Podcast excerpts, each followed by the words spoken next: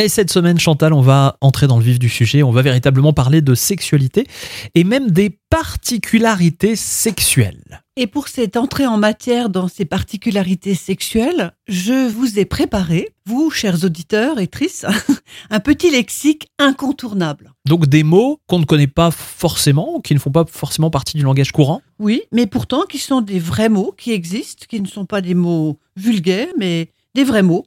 Je vais vous en donner quatre.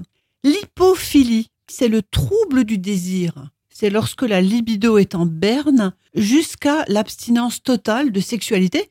Et c'est pour euh, cette raison que beaucoup, beaucoup de personnes viennent consulter un sexologue. Alors s'il existe l'hypophilie, on imagine que le contraire est vrai aussi. C'est l'hyperphilie, c'est-à-dire l'hypersexualité, qu'on appelle nymphomanie chez les femmes ou satyriasis pour les hommes. Et Mhm. c'est également l'insatisfaction chronique de fréquence de rapports sexuels. On, on va en parler d'une manière plus approfondie dans la semaine. D'accord. Le troisième, c'est la dysphilie. C'est tout ce qui concerne les dysfonctionnements durant l'acte sexuel que vous connaissez bien, euh, l'éjaculation prématurée, le trouble de l'érection, euh, l'anorgasmie, etc., que je développerai également durant la semaine.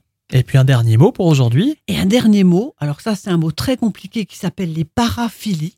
Ce sont toutes les déviations, les perversions, tout ce qui est à côté de la norme. Et on peut très vite se demander, Mais qu'est-ce que la norme? Qu'est-ce que la norme? Ouais.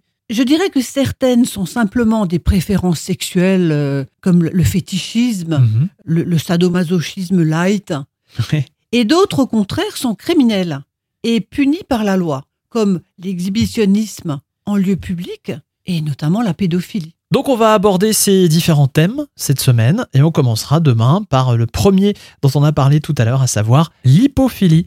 Merci Chantal, à demain.